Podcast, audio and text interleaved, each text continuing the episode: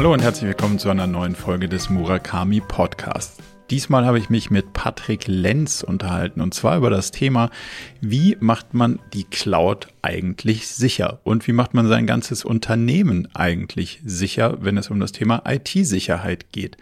Wir alle haben irgendwie Zugang von unseren Handys, arbeiten in Cafés, arbeiten in der Cloud, haben Dropbox und Google Drive und alle möglichen Tools aber so richtig Lust auf Zwei-Faktor-Authentifizierung und ein ausgeklügeltes Sicherheitssystem haben wir ja eigentlich nicht. Aber es ist wahrscheinlich recht sinnvoll und wichtig, das zu haben und sich darüber Gedanken zu machen. Und da hat Patrick uns mal einen sehr, sehr guten Überblick gegeben, wie macht man das eigentlich heute und wo liegen überhaupt die Risiken und Gefahren. Von daher jetzt viel Spaß mit dem Interview mit Patrick Lenz.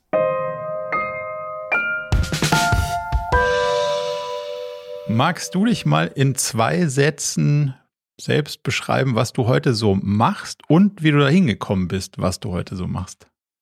Oh Gott, die berühmten zwei Sätze. Dürfen ähm, mehr sein.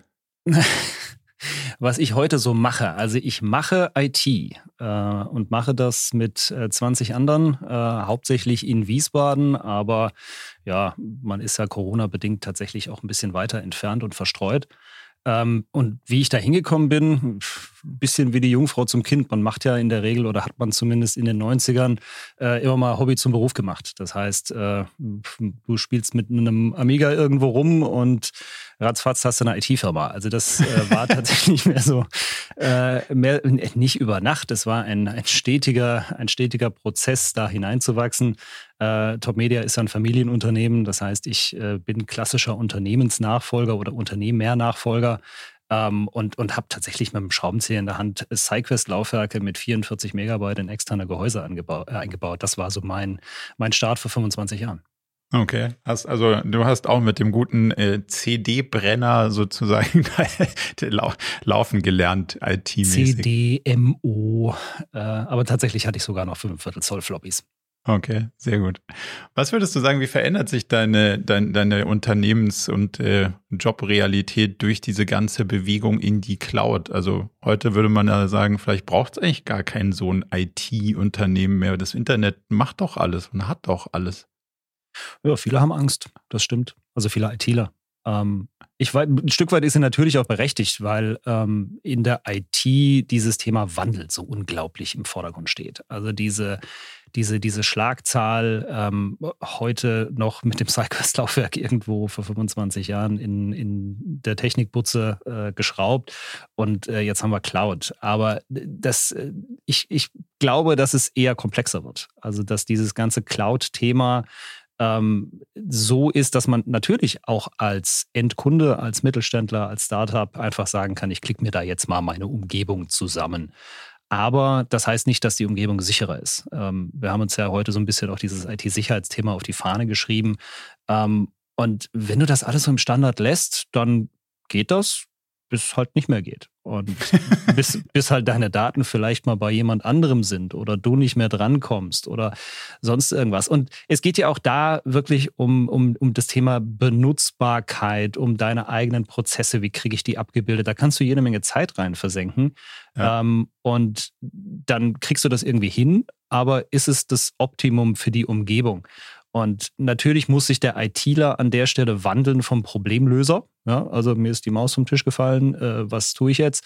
Ähm, hin zum Berater, ganz klar. Und das mhm. auch nicht erst seit gestern. Das ist ja ein Prozess, der, der läuft schon was länger, ähm, weil du einfach äh, versuchst, mit deinen Kunden ein ähnliches Augenhöhenverhältnis vielleicht zu haben, wie du zu deinem Steuerberater hast. Ich muss das Steuerthema auch nicht Ende zu Ende selber verstehen machen, ja. oder selber machen.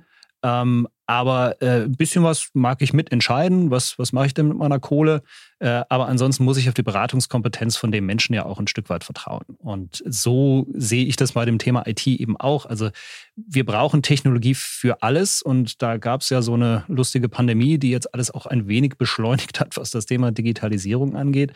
Ähm, und da brauche ich die Kreativität, das umzusetzen. Da brauche ich auf einmal, wie kriege ich die, die Leute sicher an ihre Daten ran, an meine Daten als Unternehmer ran. Ähm, in der neuen Situation New Work, wie man das ja vor Jahren schon bezeichnet hat, was aber jetzt über Nacht für viele kam. Mhm. Ich stelle fest, wenn man mit, mit äh, Leuten redet, die das nicht irgendwie als Hobby schon immer hatten und man redet über Cloud, ist durchaus mal die Verwechslung auch nahe zum, wir haben ein Rechenzentrum gemietet, da steht so ein Server, der steht jetzt nicht mehr bei uns, also muss der ja in der Cloud stehen, wenn der nicht mehr bei uns im Keller steht. Kannst du das mal irgendwie so kurz auseinander definieren? Also was unterscheidet eine Cloud-Lösung von einem Rechner, der nicht bei mir im Keller steht, sondern in einem anderen Keller? Ich glaube, der Kampf ist ja in, in beide Richtungen. Also ähm, die, die Cloud mögen, ähm, die sagen, naja, es ist doch auch nur ein Rechner von jemand anderem. Ähm, ja. Und, und andersrum ist es eben mit dem Thema, ähm, bin ich jetzt in der Cloud, weil mein Server irgendwo bei irgendwem im Rechenzentrum steht. Also das klassische Beispiel ist ja der Exchange-Server, der berühmte, ohne da jetzt zu nerdig werden zu wollen. Ja. Aber ähm, den gibt es historisch und klassisch äh, tatsächlich ja als Hosted Angebot und dann geht halt irgendeiner hin, installiert einen Exchange-Server und dann habe ich meinen Exchange vermeintlich in der Cloud. Ähm, aber das, der, der klassische Cloud-Dienst ist ja eben was Schlüsselfertiges, ähm, was in, in so einer Art Plattform und Komplettwartung auch irgendwo steht. Das heißt, dass du äh, klar dich nicht mehr um irgendwelche Updates und Patches kümmern musst. Wieder Exchange, tolles Stichwort. Äh, Hafnium war ja davon vor ein paar Wochen äh, in aller Munde, ich glaube sogar in den Tagesthemen.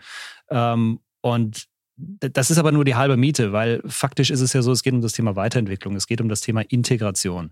Ähm, nur weil das Ding jetzt woanders läuft, habe ich jetzt noch nicht unbedingt Vorteile, außer dass eben, wenn irgendwo eine Festplatte kaputt geht, ich vielleicht trotzdem noch weiterarbeiten kann, weil die Redundanz der, der Infrastruktur das hergibt.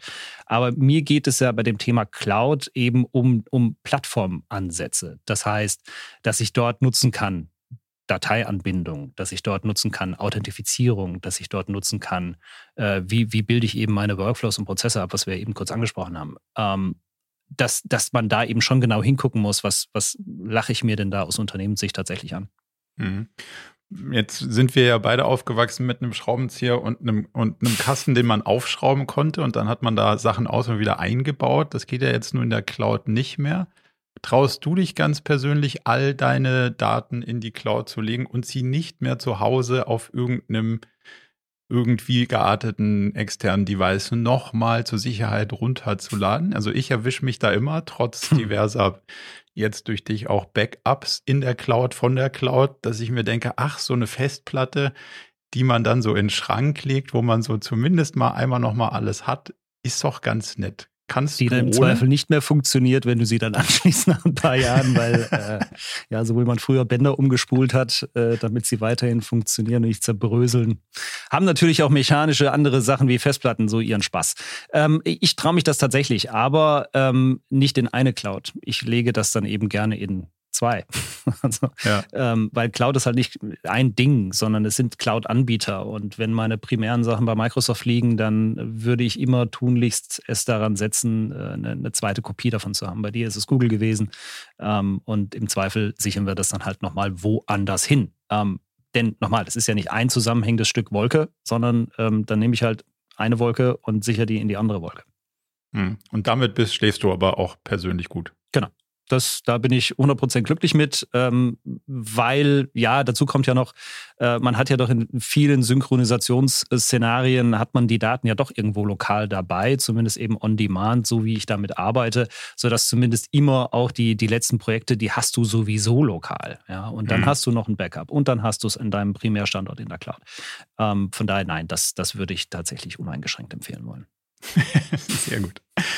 Ich sehe so zwei zentrale Fragestellungen im IT-Umfeld. Eine hast du angesprochen, das ist das Thema Sicherheit und das andere ist das Thema irgendwie Beratung, wenn es um diese ganze Komplexität geht, was nehme ich denn jetzt eigentlich für ein Werkzeug, um welches Problem zu lösen? Mhm. So, und da wird ja schwer so, äh, ja, also es ist schwer, sich zu orientieren und dann auch noch das Thema Sicherheit im, im Auge zu behalten. Wie führt ihr da so eure, eure Kunden durch? Es, es ist unglaublich wichtig zu gucken, wo, wo steht der Kunde gerade im Moment. Ähm, und nicht zu gucken, wo stehen wir denn und wie machen wir denn Dinge. Also die, mhm. die, die Alltagssituationen sind tatsächlich äh, klein anzufangen und nicht mit der großen Gießkanne zu kommen und zu sagen, jetzt ab morgen wir Cloud. ähm, das, das funktioniert halt nicht, sondern ähm, es, sind, es sind wirklich Baby-Steps. Äh, viele haben äh, gar nicht bös gemeint gepennt und haben halt gesagt, naja, ich habe das doch vor 20 Jahren gekauft, funktioniert doch noch. Ähm, ich reite dieses Pferd so lange in den Sonnenuntergang, bis es eben gar nicht mehr vorwärts geht.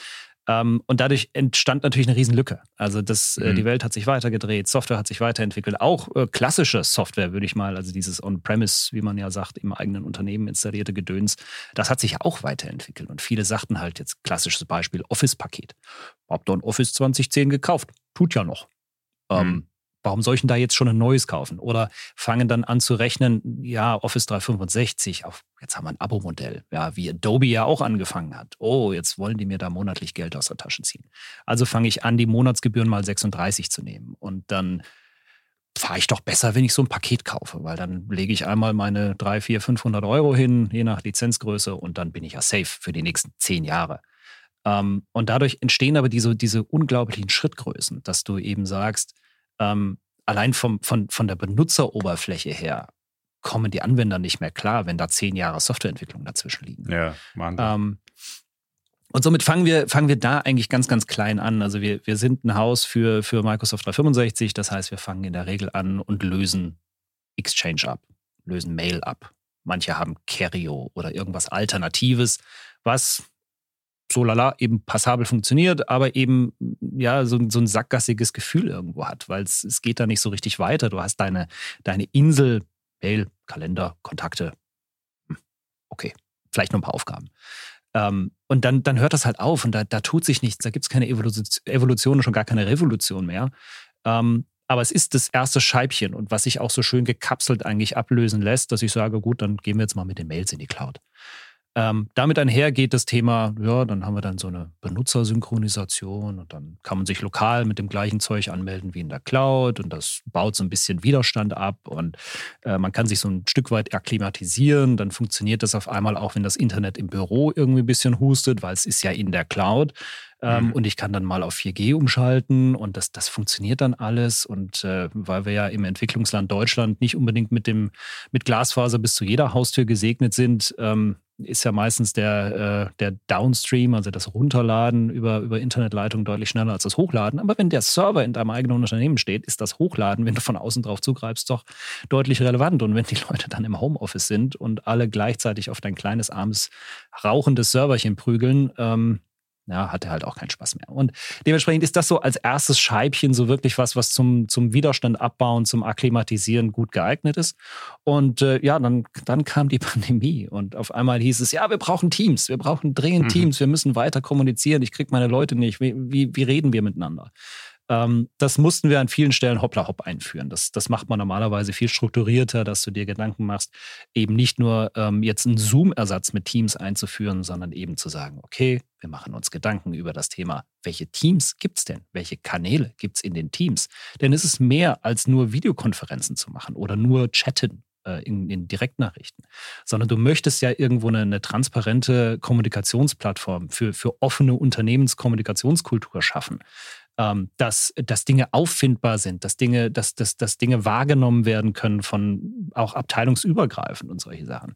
Ähm, und das, das ist dann so das nächste Scheibchen. Also jetzt haben wir die, die Telefonie oder die Videokonferenzen abgelöst und jetzt kümmern wir uns um das Thema Kommunikation. Und irgendwann kümmert man sich dann als, als nächsten Schritt um das Thema Dateiablage, weil ja, Dateiserver ist nett, hat eine Weile lang funktioniert, aber ist es halt auch nicht mehr so. Ja? Also auch da wieder das Thema Bandbreite, von mobil darauf zuzugreifen und so weiter, ist ein Riesenthema. Und du Aber kannst. Würdest du sagen, dass, dass, dass ja. das Mindset sozusagen da wichtig ist, erstmal zu verstehen von, hey, ich habe was gekauft, sei es eine Kiste oder eine, früher hat man CDs gekauft oder jetzt kauft man dann halt eine Lizenz zu naja, ein Mitarbeitender ist eine gewisse Zeit da, der will dafür Geld haben und, und das ist halt wie eine zusätzliche, ja, sagen wir mal, Büroeinrichtung, die ich halt jetzt auf das Gehalt draufrechnen kann. Dann kostet er halt irgendwie 30, 40, 50 Euro mehr im Monat, so gefühlt. Und, und dafür geht aber alles und diese Person hat alles, was sie zum Arbeiten braucht. Es, es geht ja auch da in beide Richtungen. Ähm, dieses Thema der, der Kosten äh, viele haben jetzt auch wegen Kurzarbeit, wegen Umstrukturierung etc. es auch genießen können, zu sagen, ich mache mal drei Lizenzen weniger. Ja? Setz, mhm. mal deine, setz mal deine Office 2010 in eBay Kleinanzeigen viel Spaß.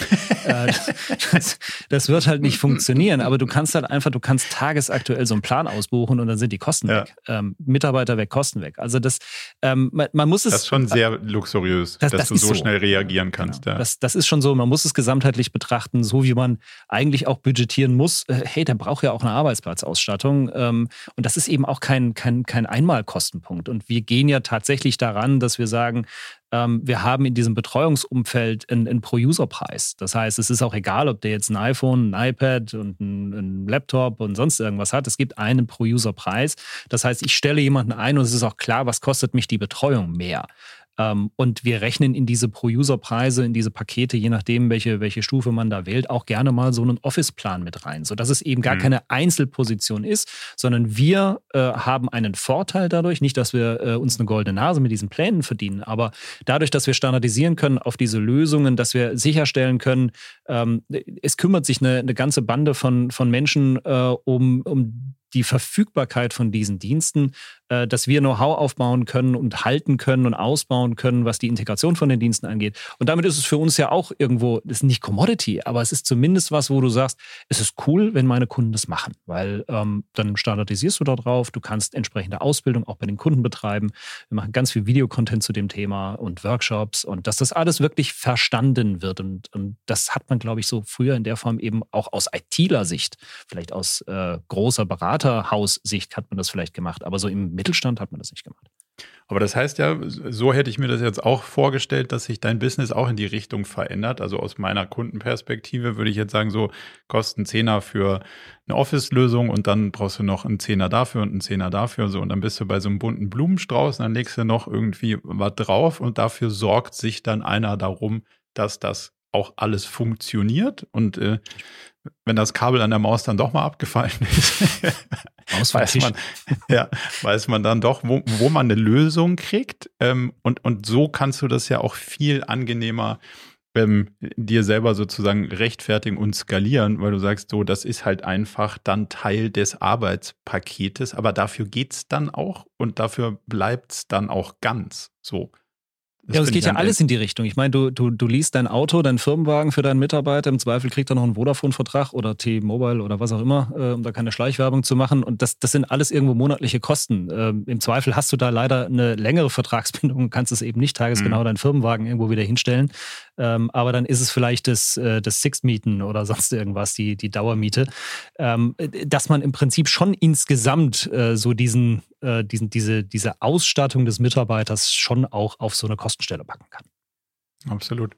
Lass uns mal ein bisschen in die, in die Sicherheit reingehen, weil da wird es ja richtig spannend. ähm, was sind so die, würdest du sagen, die, die, die Basis-Housekeeping-Rules für IT-Security in der Cloud?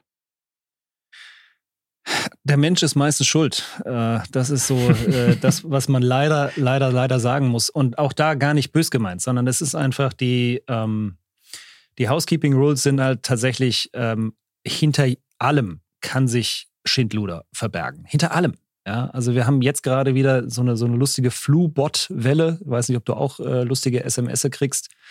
Ich krieg täglich eine ähm, von mir unbekannten Nummern, wo dann drin steht, ja, Ihr FedEx-Paket äh, kann hier nachverfolgt werden. Und dann mhm. ist dann ein Link drin von irgendeiner Webseite, wo du dir zumindest auf Android-Seite gleich eine Malware anfängst. Und die zieht dann dein Kontaktbuch ab und äh, verbreitet sich weiter, ja. Und dann, wow. dann hast du den, weiß nicht, wie der R-Wert von, von Flubot ist, äh, aber äh, da, ja, ist halt doof.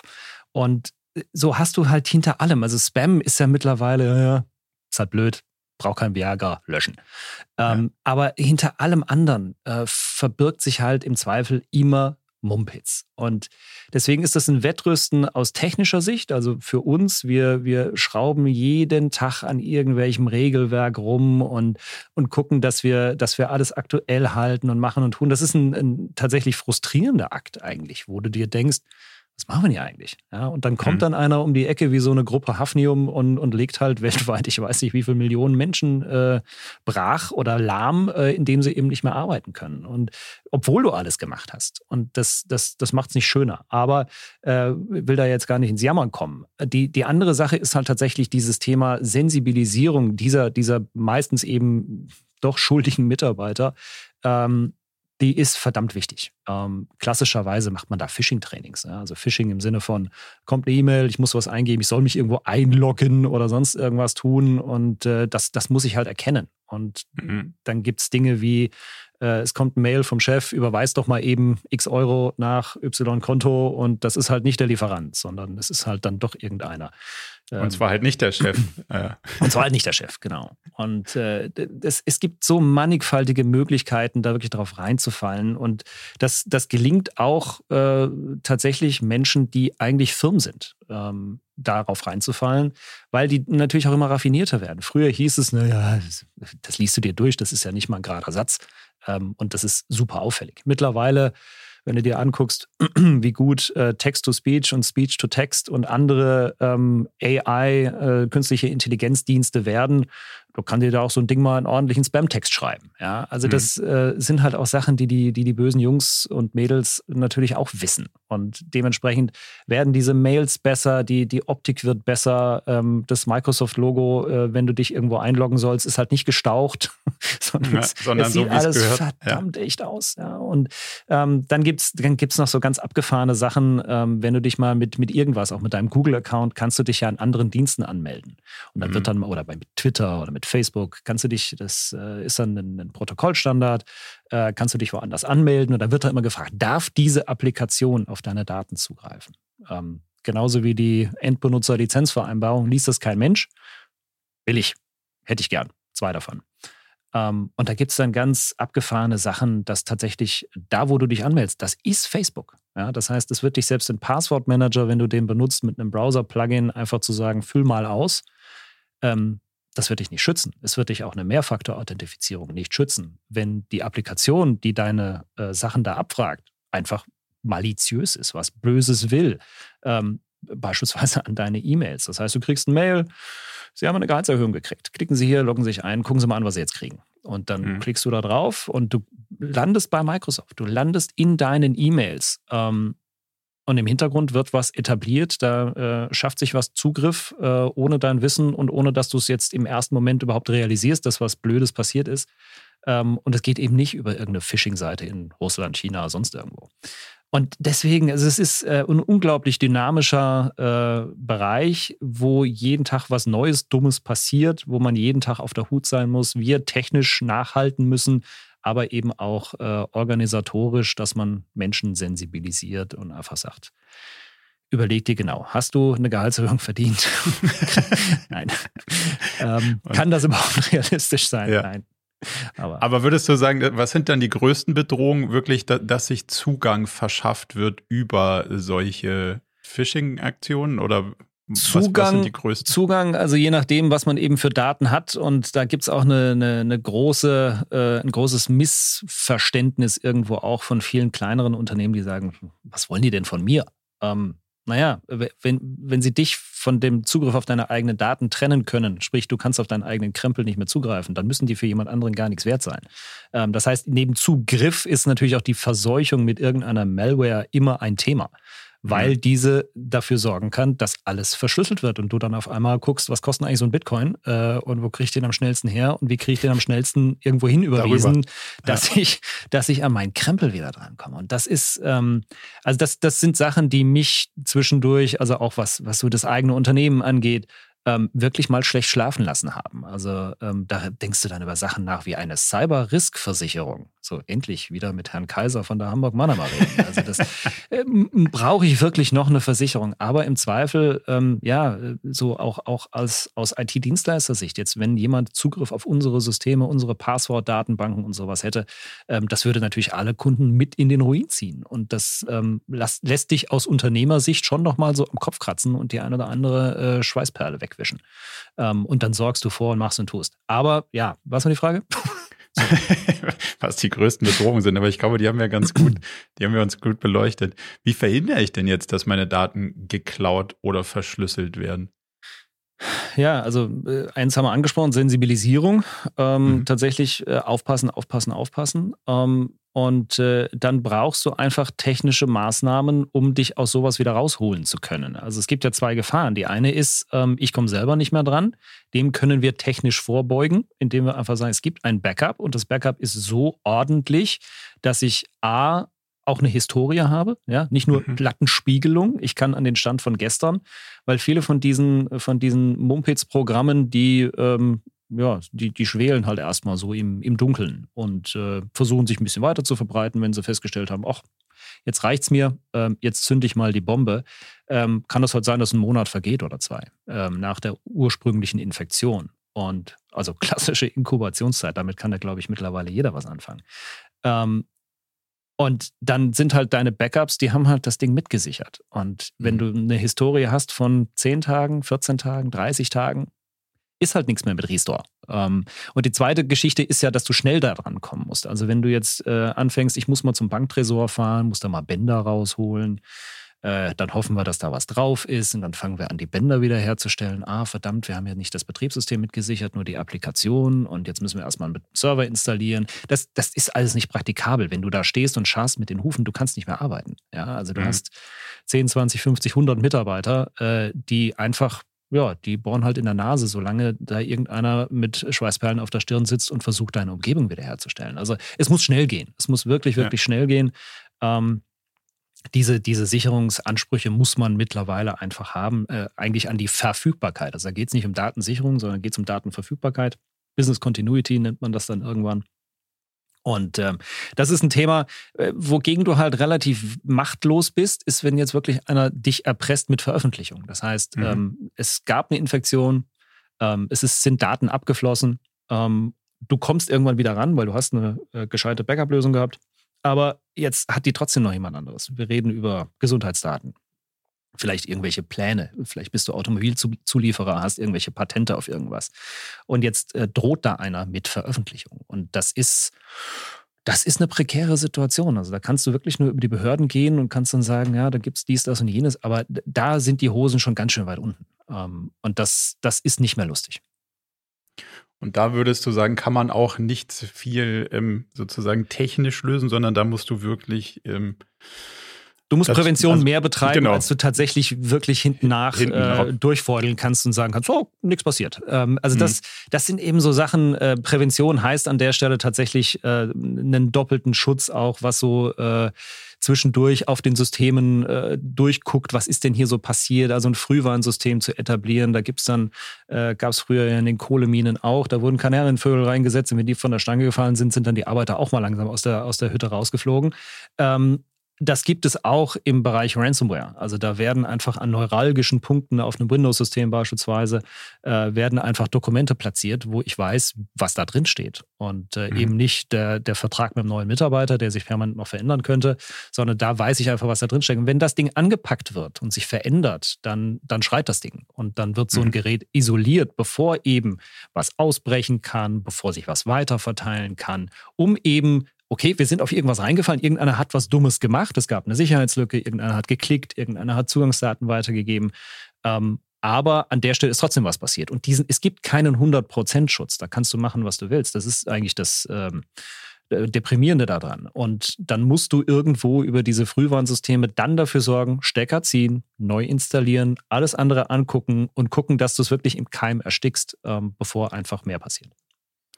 Also ich hatte früher mal ganz viel Angst, dass Leute aus Versehen was löschen. Also das, das ist ja gar nicht mal so ähm, wirklich negativ.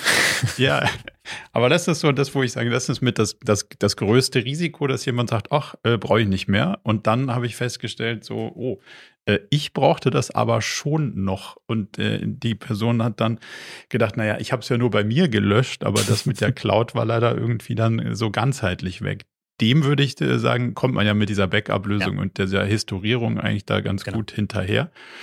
Wie kriege ich mit, dass zu Hause jemand hingeht und sagt, ach, Homeoffice, Chef nervt, möglicherweise gehe ich mal woanders hin, ich kopiere das mal, vielleicht brauche ich das später noch. Wie, wie kriegt man sowas mit in, in den Zeiten von dezentralisierter IT-Struktur? Also da musst du auch tatsächlich vorsorgen. Also die ähm, Geschichten da bedingen irgendwo, also in jedem Unternehmen gibt es ein Berechtigungskonzept und äh, jeder darf auf irgendwas zugreifen. Und die Möglichkeiten, was einzuschränken, nachdem du einmal legitimen Zugriff hattest, also das Szenario, was du jetzt gerade genannt hast, da gibt es jemanden, der darf für dich arbeiten und äh, der macht einen guten Job, aber er hat trotzdem Abwandlungsgedanken, dann hat er legitimen Grund, auf diese Daten zuzugreifen. Das heißt, mhm. die, das ganze Berechtigungskonzept hilft dir erstmal nicht. Er muss ja arbeiten.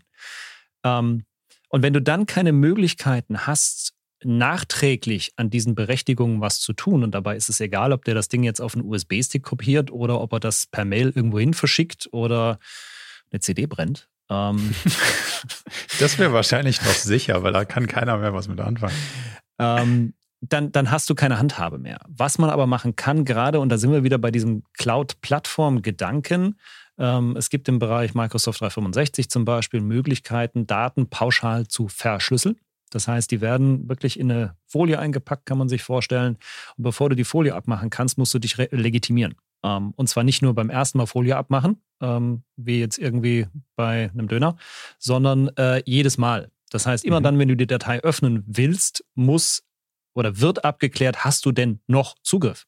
Ja, du durftest einmal das Ding runterkopieren, ähm, aber hast du das, hast du heute den Zugriff auch noch? Oder hat die Datei irgendwie den Weg nach draußen gefunden?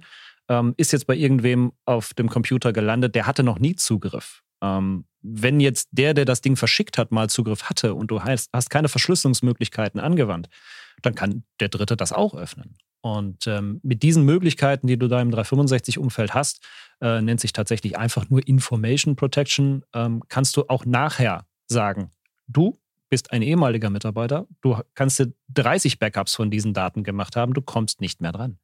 Ähm, mhm. Also es gibt da Möglichkeiten, die man in klassischen On-Premise-Umgebungen, eigener File-Server, wo eben der Baum 30 Ebenen tief ist und alles ganz toll reinsortiert ist, da kriegst du das nicht mit vertretbarem Aufwand umgesetzt.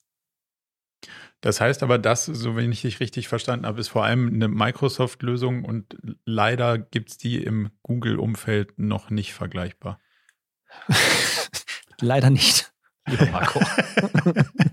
ja, also ich meine, da, da spielt sich natürlich, äh, da spielt sich natürlich irgendwo auch der, ja, die, die, äh, die Vereinheitlichung von Plattform und den Anwendungen und den Dateiformaten äh, hm. spielt da eine Rolle, weil ja klar kannst du Google Docs machen, ähm, ja, aber es ist halt nicht Word. Und du kannst auch Google Sheets machen, aber es ist halt nicht Excel. Ähm, natürlich kannst du deine Excel-Sheets in Google Drive ablegen, aber die Anwendung, die das tut, ist halt immer noch Excel.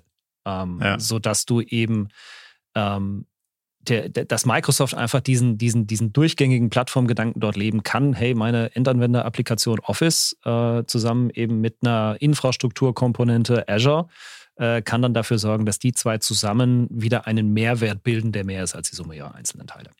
Mhm. Ähm, also das, das ist halt so ein bisschen das. Mir ist noch eine Sache eingefallen, die wir völlig äh, übergangen haben in dem Bereich, äh, was mache ich denn in der Cloud äh, am, am besten als erstes äh, in Sachen Sicherheit? Und das ist tatsächlich, das wäre mir nochmal wichtig, dass wir darüber reden, äh, das Thema Mehrfaktor-Authentifizierung. Ähm, mhm. Wir akzeptieren das alle im Bereich Banking, ähm, aber ja, wenn ich mich bei Google anmelde und mich zwingt keiner dazu, einen zweiten Faktor dort zu etablieren, bin ich eben mit meinem Benutzer und meinem Passwort äh, schon irgendwo verwundbar.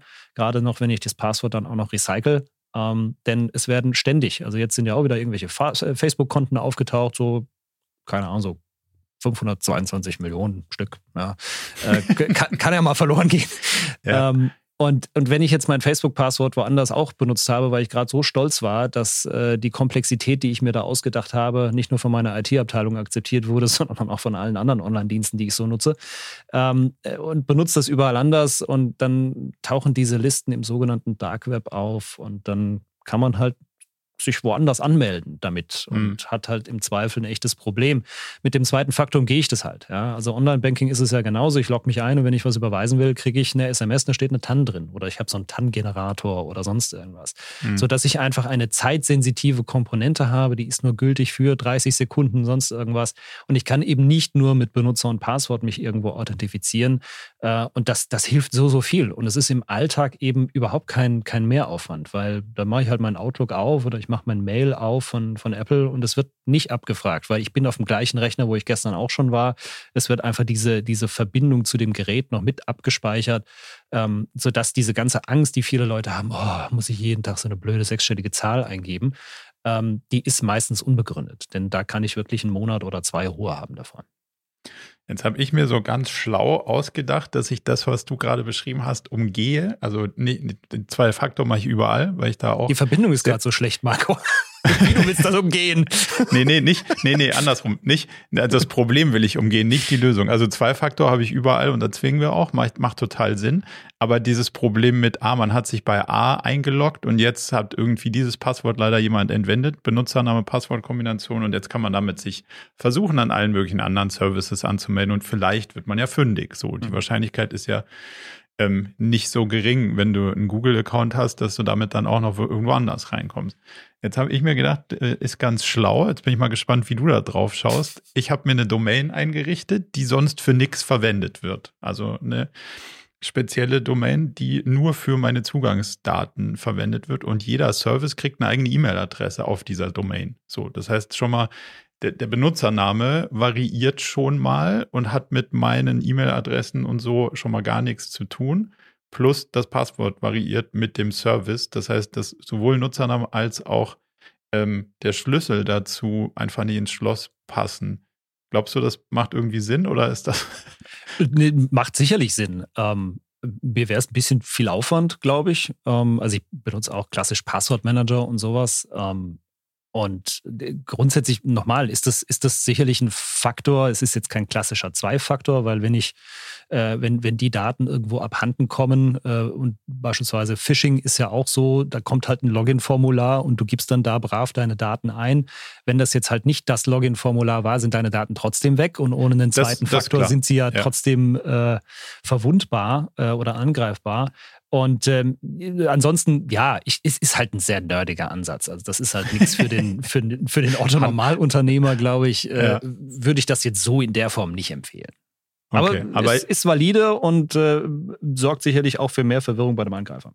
Ja, also, und ich habe dann noch die zwei Faktor trotzdem. Also demzufolge ist das, glaube ich, ähm, wollte ich damit nicht. Gut, also nicht bitte keiner den Marco angreifen, das lohnt nicht. nee, das ist Quatsch. Jetzt, jetzt ist ja, wenn ich das richtig verstanden habe, Zero Trust so ein, so, so ein Schlagwort. So, wenn ich das mal in meinen Augen zusammenfassen würde, heißt das so, so viel, ich traue nichts und niemandem vor allem nicht den Geräten. Also bring your own device heißt ja, das kann keiner kontrollieren. Und dann kommt jetzt einer mit dem iPhone und sagt, ja, puh, schon ein bisschen älter. Und der Rechner, da meine Kinder, die spielen da auch mal ganz gerne was mit. Aber das musst du jetzt dann so in dein eigenes Netzwerk lassen, auch wenn es eine Cloud ist. Und Zero Trust sagt ja, kannst hier keinem trauen, weil du weißt nicht, was die Leute mit ihren Devices so machen. Was sagt der Trend? Also was, was macht man dann da draus? Und wie erklärt man dem Mitarbeiter, dass es nicht darum geht, Zero Trust in den Mitarbeitenden zu haben, sondern dass man so ganz generell hinter jedem Burschen Räuber vermutet, aber nicht davon ausgeht, dass derjenige, der hier mit dem Gerät arbeitet, eigentlich Böses im Schilde führt. Also Zero Trust ist, ist eine tolle Sache, aber ähm, für mich ist es eben, fehlen an vielen Stellen drei Schritte dazwischen. Ähm, also wenn ich, ähnlich wie wenn ich heute sage, lass mal, lass mal alles in die Cloud werfen, äh, wenn ich jetzt heute jemandem, wo ich Argumentationsschwierigkeiten habe, über Mehrfaktor-Authentifizierung mit ihm zu reden, wenn ich dem jetzt die, die Zero Trust-Pfanne überbrate, äh, dann werden wir keine Freunde. Ähm, vom, vom Konzept her, wie gesagt, ist es prima. Auch da wieder aus, aus Dienstleistersicht. Ähm, wir, wir, haben Kundenzugänge. Wir, wir sollten sie nicht haben. Aber es gibt in vielen Situationen keine andere Möglichkeit. Ähm, es gibt privilegierte Accounts, Administrationsaccounts, die irgendwo rumhängen und die da immer sind. Ähm, müssen die immer Administratorprivilegien haben oder eigentlich nur dann, wenn ich sie anwende? Also das, das sind alles so diese, diese, diese Geschichten, ähm, wo wir sicherheitstechnisch noch 25 Schippen draufpacken können. Also nicht nur jetzt im Unternehmen selber, sondern eben auch aus der Kooperation heraus, aus, aus Dienstleistersicht heraus.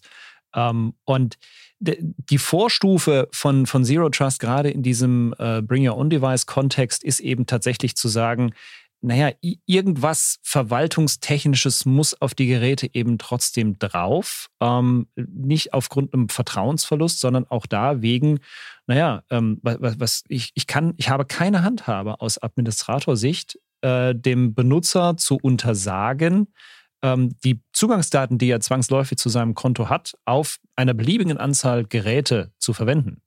Das geht ja nicht, weil hm. äh, benutze ich mein Google-Passwort und mein Google-User ähm, auf meinem privaten Android und auf meinem privaten iPhone und iPad und sonst irgendwas, da hindert mich ja nichts dran.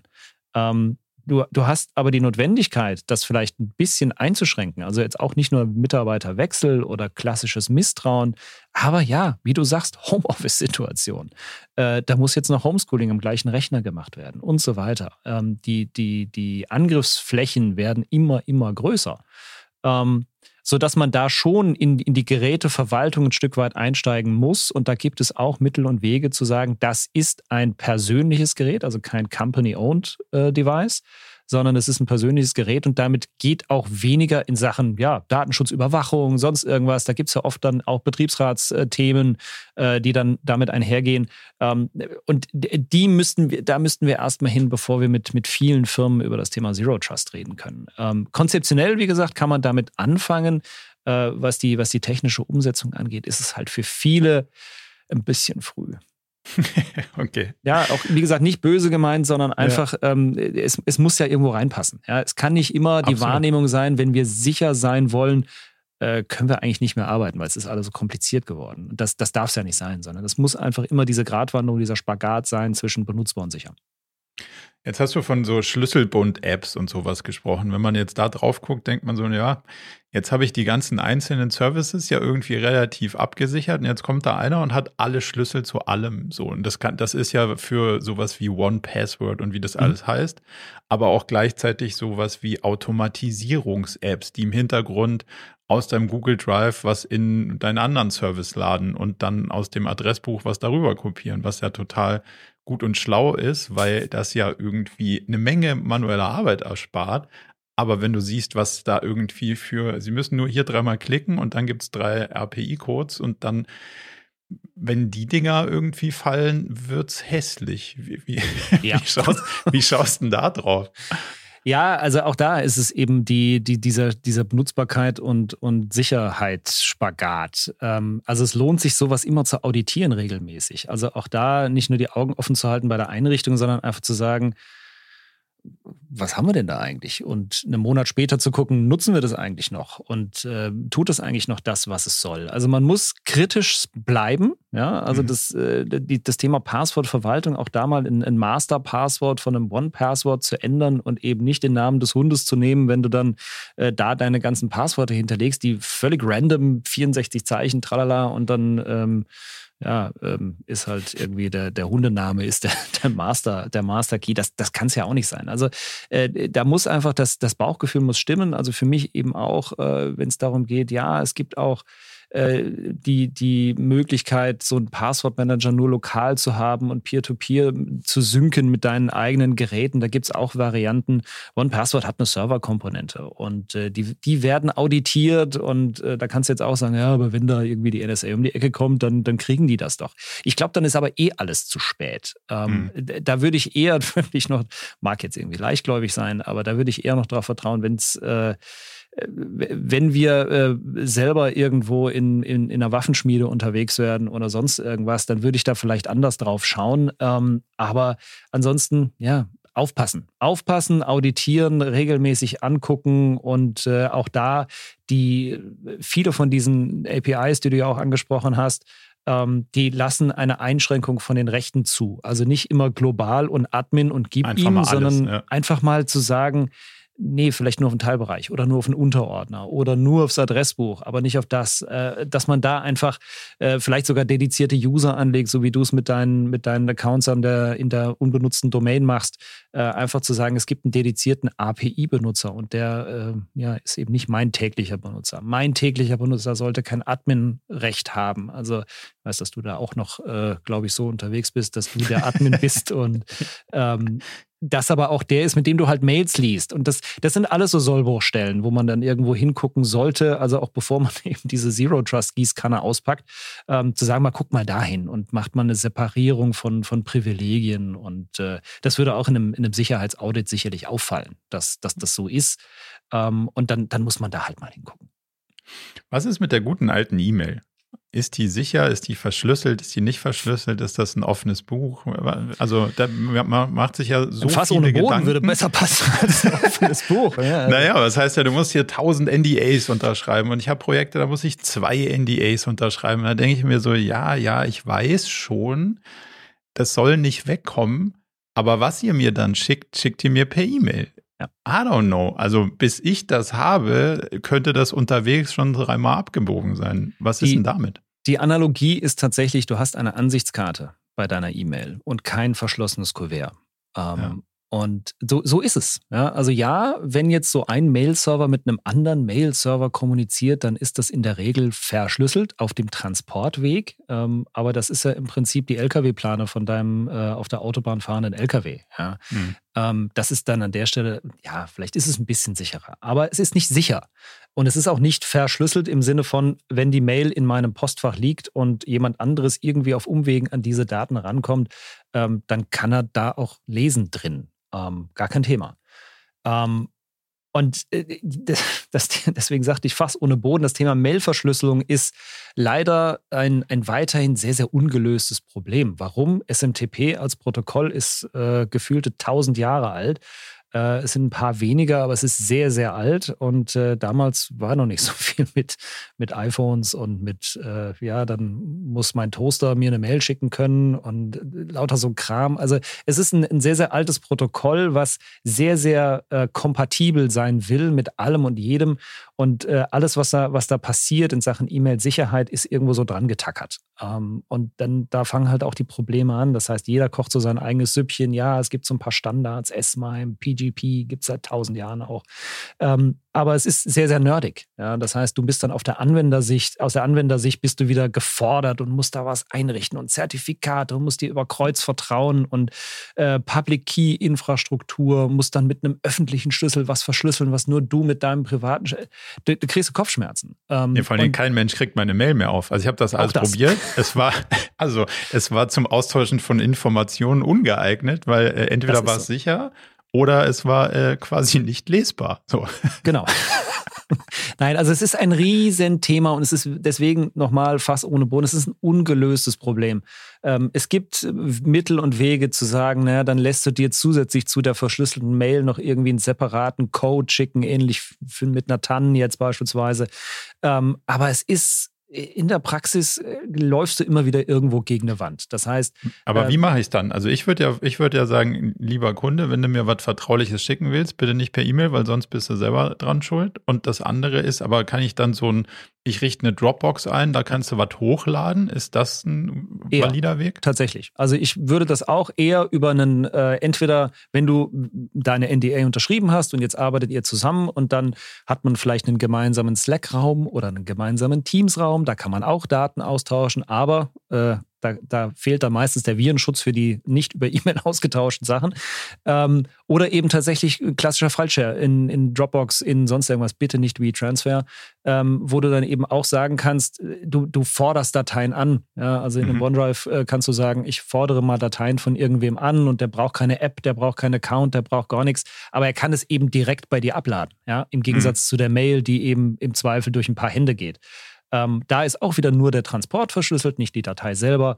Äh, da machst du noch ein, ein, ein, Passwort auf das PDF und dann haben wir zumindest die berühmten 80 Prozent. Nein, das ist nicht Fort Knox, keine Frage. Aber es ist praktikabler als all das, was man mit Verschlüsselung jemals im Bereich E-Mail flächendeckend und universell anwendbar je machen konnte. Geht so ein, so ein Anfordern mit Drive auch? Wahrscheinlich nicht. Habe ich nicht gesehen bis jetzt. Muss ich recherchieren. Ahnung. Aber also ich glaube, Dropbox kann es, OneDrive kann es. Also das könnte ja, das könnte ja ein sicherer Weg sein, zu sagen, schau, das ist der Kanal, auf den wir uns verständigen. Und wenn ihr uns genau. was schickt, was ihr behalten wollt, so, dann bitte nicht per E-Mail. Das ist, ja. glaube ich, ein guter, guter, guter Weg. Welche Services empfiehlst du, wenn es um Protections geht? Also sowas wie, ich gehe ins Café und dann hocke ich da in so einem öffentlichen Internet oder jedes dritte Hotel-Internet. Also wenn sie mal gehen, dann sind sie A, sau, sau mies, aber sau, wahrscheinlich auch sau unsicher. Jetzt habe ich hier irgendwelche lustigen VPN-Clients mir da rein installiert, um zu sagen, na gut, dann, dann fühle ich mich zumindest mal in meinem kleinen Tunnelchen so ein bisschen ähm, abgeschirmt von den ganzen anderen, die da so sitzen und noch so ein Virenscanner aus der Crowd, Cloud, wie auch immer. Was, was brauche ich, damit ich nicht, damit ich nicht die Hosen über den Kopf gezogen werden, wenn ich im Café sitze?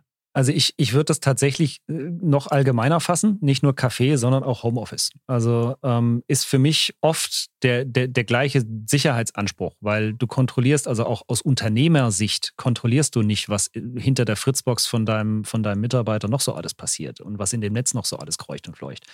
Ähm, sodass eigentlich alles, was nicht hinter der Firmenfirewall sitzt, potenziell erstmal unsicher ist. Hm. Ähm, und VPN ist gut, solange es wieder bedienbar ist. Und je nachdem, wo das VPN halt auch hingeht. Äh, es gibt viele, so dieses Privatsurfen-VPN, ähm, was sehr, sehr kontrovers ist. Also, weil der Anbieter einfach nicht so ganz vertrauenswürdig ist. Ähm, denn das ist ja alles nur so sicher, wie du auch dem Anbieter trauen Absolut. kannst. Ja, weil der kann ja dann wieder gucken, ja, im Zweifel in deinen Tunnel und in deine Kommunikation. Ähm, somit ich habe mich immer gefragt, wo hört denn der Tunnel auf? Also das ist eine blöde Frage für das Bild, aber also in, in, dem, in dem Hotel oder in dem Ding kann dann keiner gucken, aber Nein. wo komme ich denn dann wieder ins, ins Öffentliche, also wo tauche ich ihn wieder aus auf, auf, dem Tunnel und wer kann dann da schauen? Das fand ich ja genau. spannend. Genau. Also der, der Anbieter von deinem VPN, der ist das Ende des Tunnels. Ähm, denn du wählst dich ja bei ihm ein in dem Sinne. Ja. ja. Du konnektierst dich mit einem anderen Server äh, und der packt dann alle deine Pakete, die du so mit dem Internet austauschst, in ein weiteres Paket ein und auf der anderen Seite wieder aus und tut dann so, jetzt äh, geh mal auf die Reise. Ähm, das, das Klassische ist ja wirklich, oh, ich würde gerne mal so eine US-Netflix-Serie gucken. Also hole ich mhm. mir ein VPN, was dann so tut, als würde ich in den USA sitzen, weil Netflix das ja äh, bis heute nicht hinkriegt zu sagen, der hat eine deutsche Kreditkarte. Wo wird der wohl sitzen? Hm. ähm, sondern die gucken einfach nur auf die, die Geo-IP und sagen dann, oh, das ist ja doch in San Francisco. Naja, dann lassen wir denen das doch gucken. Ähm, HBO ist da schlauer, aber äh, das, das nur am Rande. Das, das sind halt so, das, das kommt aus einem privaten Use Case und da würde ich jetzt nicht sagen, hoch, wenn ich da so im Internetcafé sitze, so wir denn das irgendwann wieder können, ähm, dann, dann wähle ich mich da mit so einem, mit so einem äh, Geo-IP-Hopper irgendwie ein und sage, hurra, jetzt bin ich sicher. Ähm, es gibt einfach Produkte in, in Kombination auch mit, mit klassischer Sicherheit auf dem Endgerät, äh, die eben auch, ohne dass du dich irgendwo einwählen musst, dafür sorgst, dass du an alles drankommst, was du musst. Weil im Zweifel müsstest du dich ja entscheiden, wähle ich mich jetzt in die Firma ein, damit ich auf meine Daten in der Firma zugreifen kann. Ähm, dann kann ich aber da nur über die langsame Internetleitung, also ist das doof, also wähle ich mich da noch woanders ein, wenn ich normal surfen will. Dieses Entweder-Oder-Spiel macht ja keinen Sinn, sondern du brauchst mhm. im Prinzip einen Anbieter, das lässt sich sich mit, mit jedem klassischen Cloud-Anbieter, ob das jetzt, äh, was weiß ich, die Google Cloud oder Microsoft oder äh, irgendein privater Anbieter hier in Deutschland ist, lässt sich das alles umsetzen, dass ich also da quasi rauskomme, ja, aber auch die Möglichkeit habe, links abzubiegen, in meine, in meine Unternehmensressourcen äh, zuzugreifen. Und äh, also VPN definitiv, äh, aber dann eben auch ein Schutz auf dem Endpunkt, der dafür sorgt, dass A, alle Updates immer installiert sind, gerade auf Windows unabdingbar. Da gibt es viel. Ja, manchmal kommt beim Drucken ein Bluescreen, aber das kann man dann auch wieder entfernen, das Update, was das äh, verursacht hat.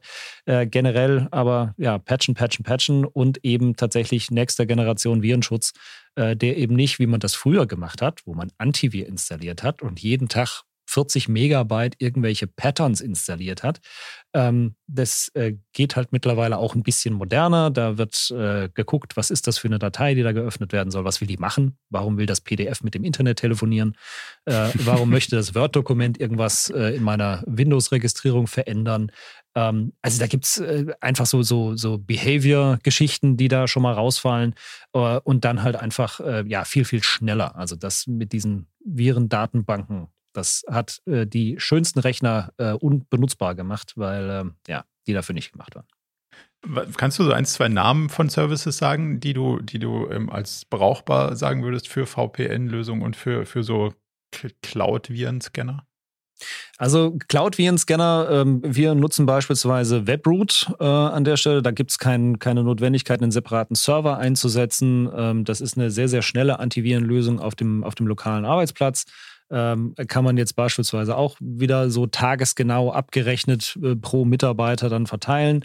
Äh, es gibt aber auch eine, eine Kombination, äh, wie gesagt, mit diesem, mit diesem VPN-Teil. Da gibt es ein Unternehmen namens Zscaler zum Beispiel, äh, die uns da sehr, sehr gut im, im Kopf sind, äh, weil sie einfach ja für den Anwender, äh, er, er muss sie nicht bedienen, sondern mhm. der lockt sich ein und der Rest passiert halt einfach hinter der Kulisse. und du kannst dann mit, mit entsprechenden Richtlinien dafür sorgen, dass ähm, ja, die einfach gesichert surfen. Punkt. Und trotzdem noch auf Unternehmensressourcen kommen, ohne einen VPN-Tunnel aufzubauen. Das ist eine feine, feine Sache. Okay. Jetzt gibt es ja immer wieder Geschichten, wenn man auf so richtigen IT-Nerd-Konferenzen ist, als, sagen wir mal, so jemand wie ich, der äh, eher Hobbyanwender ist oder äh, eher aus so einer Business-Perspektive kommt, dass Leute sagen, ich nehme dich da nicht mit hin, solange du nicht dein Handy im Hotel lässt. So, mhm. weil so wie du da reinlaufst, bist du danach ohne Hosen wieder raus. Ähm, wie viel ist da dran und woran liegt das? Was, also kann man mit einem offenen Bluetooth nicht durch die Gegend laufen, ohne eigentlich Gefahr zu laufen, dass einem äh, irgendeiner für ganz bescheuert hält, wenn er sich da auskennt?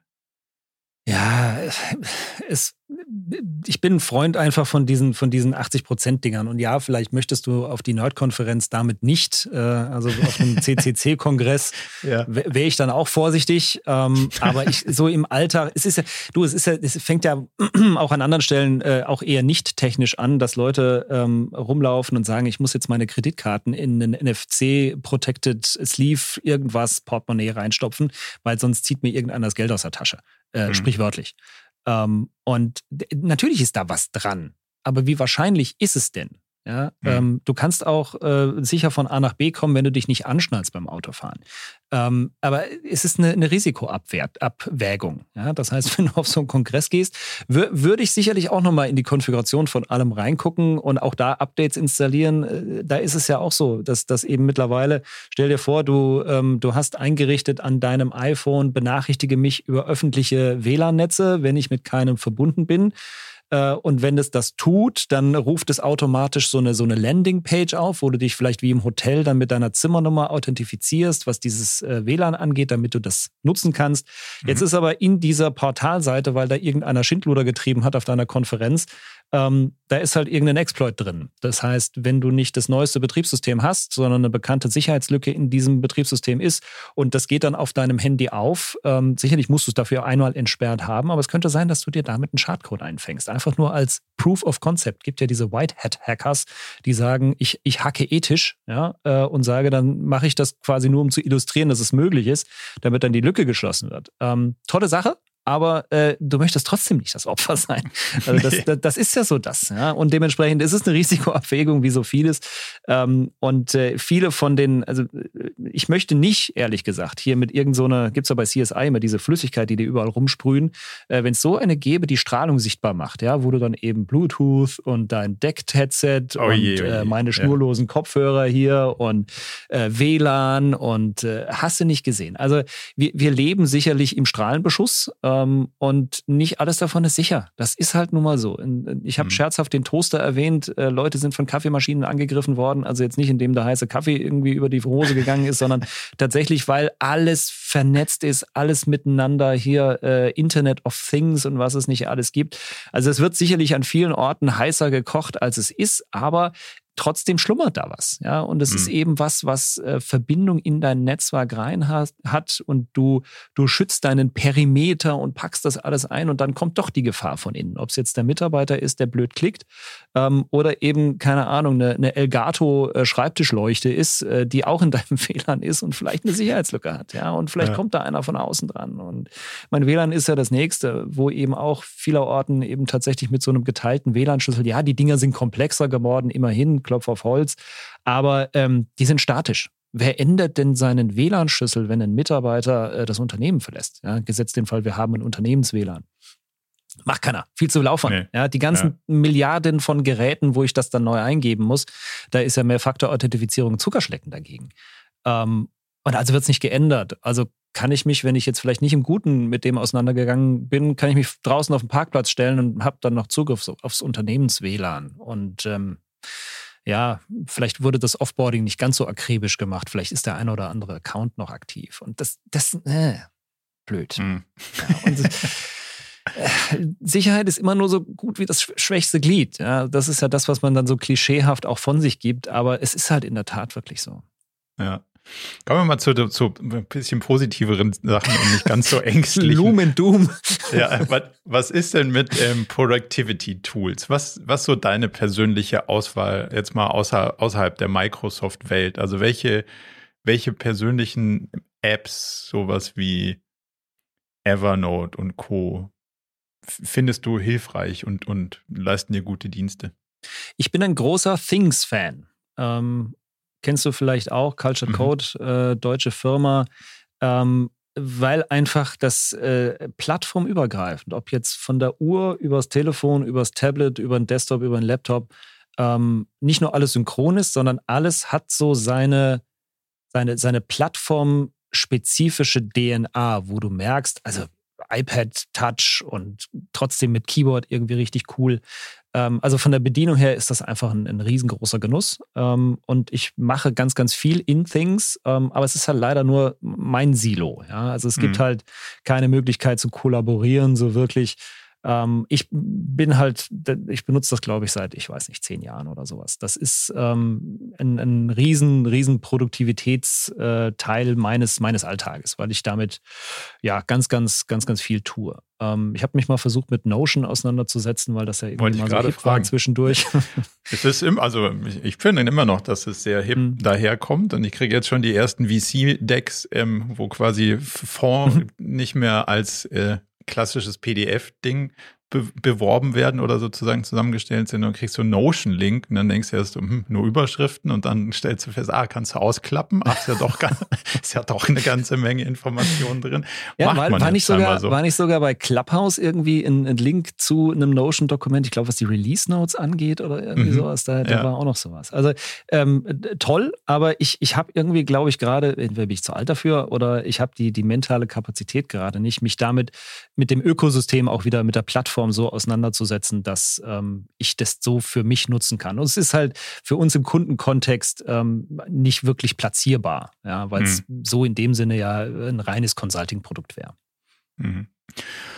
Wie würdest du auf so Entscheidungen schauen, wenn man jetzt sagt, hm, jetzt habe ich all meine Sachen auf Evernote. Und früher haben wir auch das Team in Evernote gehabt, da sind wir jetzt irgendwie von weggegangen, aber wenn man jetzt sagt, so jetzt hätten wir Evernote auch im Team und jetzt kommt Notion daher und ist irgendwie ein bisschen geiler, aber auch nicht so krass viel geiler. Oder irgendwie jemand sagt, meistens bin ich ich oder jemand anders sagt, ja, aber das brauchen wir unbedingt, weil da geht das und das und das besser. Aber du musst ja so einen ganzen Umzugsaufwand machen. Jetzt habe ich da irgendwie Spaß dran, irgendwie Samstagmorgens um sieben auf meinem iPad mich da reinzufuchsen, wie, wie das jetzt irgendwie so genau gehen könnte. Aber ich verstehe schon auch, dass Leute, die mit mir arbeiten, denken, nee, der hat's nicht lass, lass doch mal, lass doch mal so, wie es ist. Dann geht's wenigstens, so wie wir es wissen und empfinden wir auch alles. Verstehe ich auch. Wie, wie würdest du jetzt jemanden beraten, der, der sagt, wann lohnt sich so ein Sprung von Systemwechseln, also von Sachen, die was ähnliches machen, aber jetzt besser? Wie evaluiert man sowas für so ein Unternehmen? Also äh, ich, ich bin ja auch, äh, oh, da blinkt was, äh, ich muss da mal draufhüpfen, Typ. Ähm, aber äh, ja, im, im Unternehmenskontext ist man natürlich äh, versucht, da ein bisschen, bisschen defensiver ranzugehen. Also es muss schon ein, ein klarer Mehrwert da sein. Und ich äh, versuche auch beim Evaluieren zum Beispiel mal ganz oben hinzuschreiben, kriege ich meine Daten da je wieder raus? Oder bin ich da mhm. tatsächlich so ganz gefangen drin?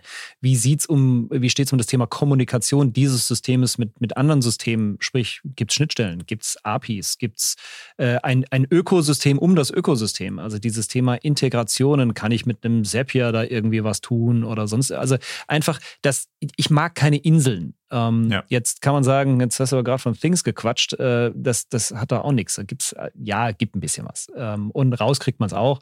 Äh, von daher, so, so ganz gegenteilig ist das nicht. Und es ist ja auch nur mein Kram.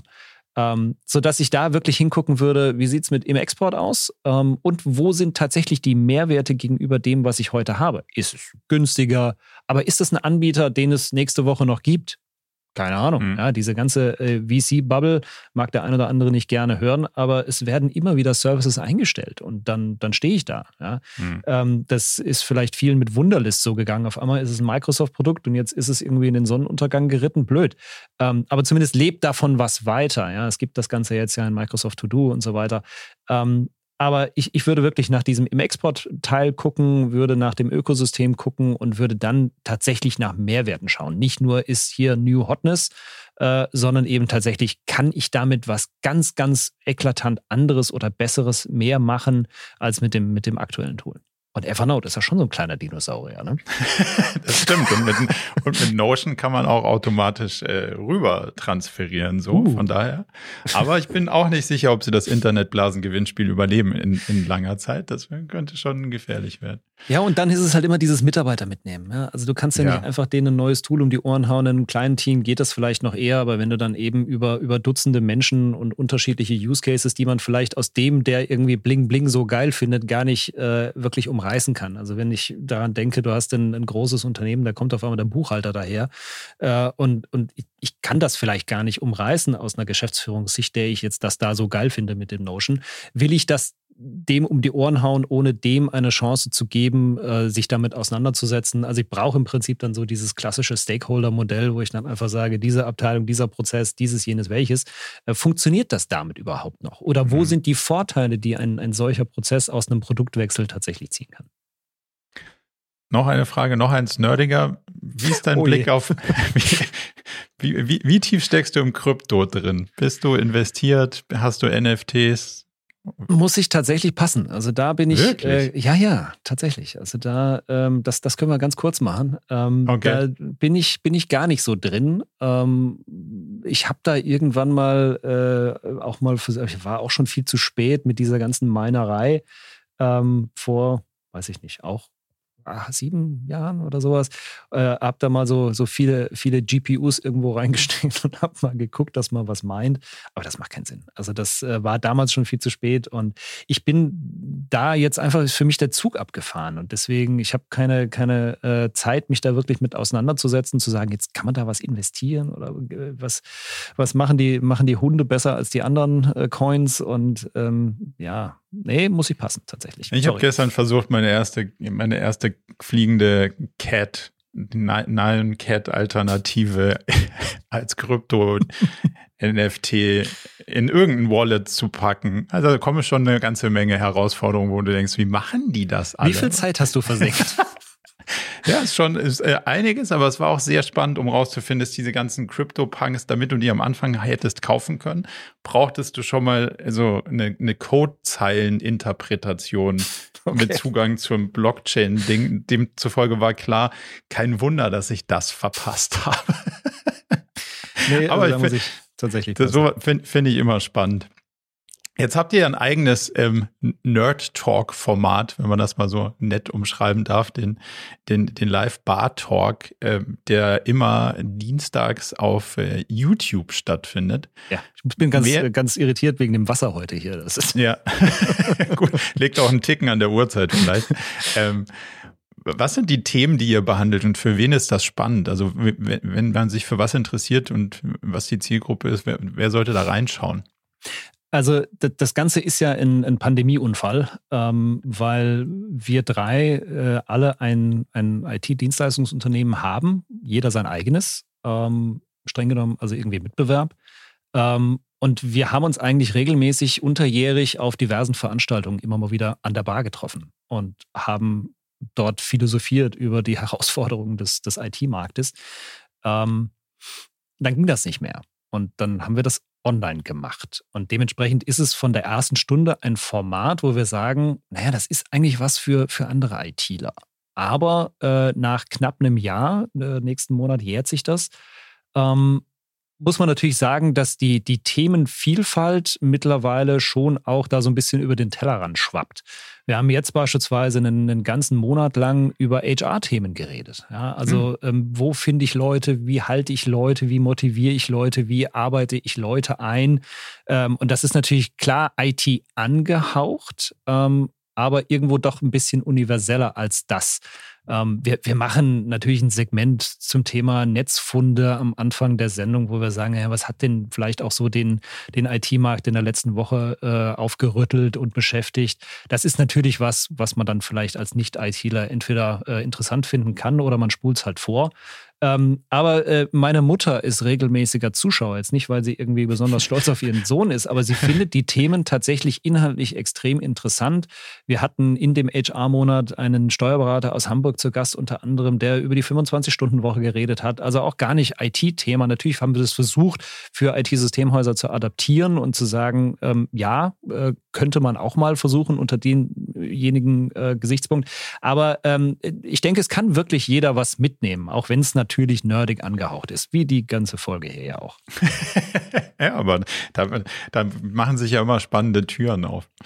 Jetzt habe ich aus meiner Perspektive noch eine, eine unternehmerisch nerdige Frage. Welche unternehmerische Herausforderung ist jetzt für dich als, als Unternehmensinhaber Stand heute ungelöst? Also welche Frage würdest du gerne beantwortet wissen, wenn du, also wo sagst du, hey, wenn es dazu ein Buch oder einen Online-Kurs gäbe, würde ich sofort, würde ich sofort kaufen und, und mir reinziehen? Also wie incentiviere ich Mitarbeiter oder was sind so die, die, die unternehmerischen Fragestellungen, wo du sagst, Mensch, da denke ich schon ganz schön lange drüber nach, aber so wirklich eine Antwort habe ich noch nicht. Ja, mit den, mit den ganzen zur Verfügung stehenden Online-Kursen und Büchern, äh, um das, um da jetzt sagen zu können, wenn es das gäbe, äh, dann müsste ich erstmal einen Überblick haben, was es alles nee, gibt. Weil es, kann, es kann ja auch sein, dass es, dass es das, also vielleicht hast du es auch ja. noch nicht gefunden, aber wo würdest du sagen, ja, also da hätte ich gerne eine Antwort drauf? Also die, die Herausforderungen, die wir tatsächlich gerade haben, neben wirklich dem Klassiker Fachkräftemangel, ähm, wo sicherlich die IT ja auch nicht alleine steht, ist, äh, wir, wir sind in einer völlig dämlichen Zwischengröße. Wir haben äh, 20 Leute, das heißt, du bist irgendwie, auch jetzt aus Unternehmersicht, bist du zu groß, um zu sagen, das sind jetzt alles Direct Reports. Ja, also du, du hast das alles irgendwie von den Fäden her in der Hand. Du bist aber eigentlich einen Ticken zu klein für mittleres Management. Ähm, hm. Das ist also ein ja, ist ja jetzt keine ungelöste Sache. Da gibt es mit Sicherheit 3,8 Milliarden Bücher drüber. Ähm, auch das Thema, wo kriegst du, wenn dann jetzt dann noch ein bisschen weiter wächst, äh, wo kriegst du das mittlere, mittlere Management her? Nimmst du das aus den internen Ressourcen? Nimmst du einen extern hinzu und so weiter? Das sind ja alles Themen, da kann man jetzt, äh, da kannst du mir wahrscheinlich äh, drei Stunden dozieren drüber. Ähm, und äh, von daher ist es sicherlich kein ungelöstes, aber für mich noch offenes Thema äh, in, in, an der Stelle, wo du einfach ja, neben dem, neben der Herausforderung jetzt einfach das letzte Jahr tatsächlich komplett remote managen zu müssen. Also wir sind jetzt technisch nicht überfordert gewesen, im Homeoffice zu sein, aber Motivation, Mitarbeiter aus der Ferne äh, wirklich den, den Puls irgendwie mitzukriegen aus, aus Management-Sicht, äh, zu sagen, hey, bist du happy? Kriegst du eine, kriegst du eine authentische Antwort zurück und so weiter ähm, ist, ist eine riesen Herausforderung gewesen und ist es noch, ähm, die auch natürlich viel Zeit und viel Kraft aus Management-Sicht kostet. Äh, nein, wieder nicht heulen, aber ähm, es ist, ist einfach was, was von deinem Tag weg ist. Und ähm, das, das, das sind ungelöste Herausforderungen für mich persönlich, ob die für andere ungelöst sind oder ob man da jetzt gleich ein Buch drüber schreiben muss äh, oder vielleicht ist das auch schon geschrieben. Das, das ja. kann ich nicht beantworten. Aber das sind so die, die Themen unternehmerisch, die, die mich umtreiben ähm, ja, wächst du jetzt weiter oder äh, fallen wir jetzt zurück auf die 10? äh, steht eigentlich nicht zur Debatte, aber äh, ja. das, das ist sicherlich ein Thema. Wo wir gerade bei Büchern waren, welche Bücher oder Videos oder Podcasts würdest du sagen, muss man, sollte man gehört, gesehen, gelesen haben? Was wäre so deine, gibt es was, was du empfehlen willst? Ich bin ähm, tatsächlich gerade ein sehr großer Lage der Nation-Hörer. Ähm, oh. Weiß nicht, ob du den kennst. Kennst du bestimmt? Ich habe mal reingehört, aber ich, ja. bin nicht, ich bin nicht regelmäßiger Konsument.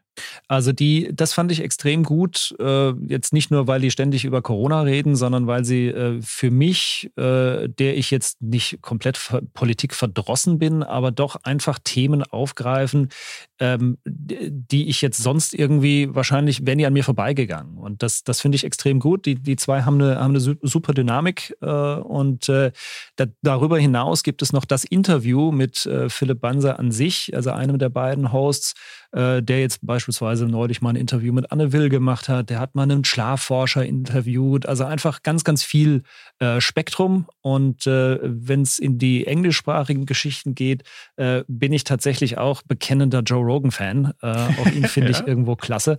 Äh, nicht nur, weil er ein riesen Podcast-Imperium natürlich aufgebaut hat, äh, sondern weil auch da ein unglaubliches Spektrum an Gästen einfach immer durchfleucht. Der eine oder andere Kontroverse ist ja immer dabei. Alex Jones lässt grüßen. Aber äh, das, äh, das ist schon ein, ein riesengroßer Verbot. Wobei ich zugeben muss, seitdem er Spotify exklusiv ist, äh, fällt er bei mir hinten runter, weil ich meinen Podcast auch. eben nicht in Spotify höre. Ja, also das ja. ist schade. Same hier, also erstaunlich. Und, und ich muss zugeben, dass äh, der, die Einrichtung seines neuen Studios mir optisch irgendwie so Probleme bereitet hat, dass ich gedacht habe, jetzt sitzen die in so einer brennenden Höhle. Was ist denn in ihnen gefahren? Das war ja vorher ganz, das war ja vorher ganz okay hübsch jetzt auch nicht zwingend, aber erträglich. Das, was er da jetzt hingezimmert hat. Es war ein bisschen Man-Cave-artig, ne? Ja. Und, äh, das, was er vorher hatte. Und das, das ist jetzt einfach, ich finde auch, es ist irgendwie, passt nicht. Also nee, schon bisschen, bisschen drüber. Wo findet man dich am besten online, wenn man jetzt sagt, das, was der da so erzählt hat, hat mir irgendwie, äh, hat mich zumindest mal inspiriert, darüber nachzudenken, vielleicht mich da doch mit zu beschäftigen. Wo finde ich dich am einfachsten und am besten? Tatsächlich mittlerweile auf LinkedIn. Also da ist wohl der, der beste Platz. Ich lese sogar meine Nachrichten, auch die ganzen In-Mails, die da kommen, die mir ständig Offshore-Entwicklung von irgendwas anbieten wollen, die lese ich auch und drücke sie dann weg. Ähm, von daher, das ist aber ein ganz guter, guter Kontaktpunkt. Okay, dann verlinken wir das. Ich denke, wir haben einen ganz, ganz spannenden Überflug über ganz viele IT-Themen gemacht. Hat mir, hat mir große Freude gemacht. Vielen, vielen Dank für die Zeit und die Einblicke, die du, die du uns da gegeben hast. Und äh, ich hoffe, du kannst noch einige Unternehmen dabei unterstützen, nicht auf irgendwelche komischen Attacken reinzufallen. Danke für deine tollen Fragen, lieber Marco, und danke für die Einladung. Dann bis bald. Ciao.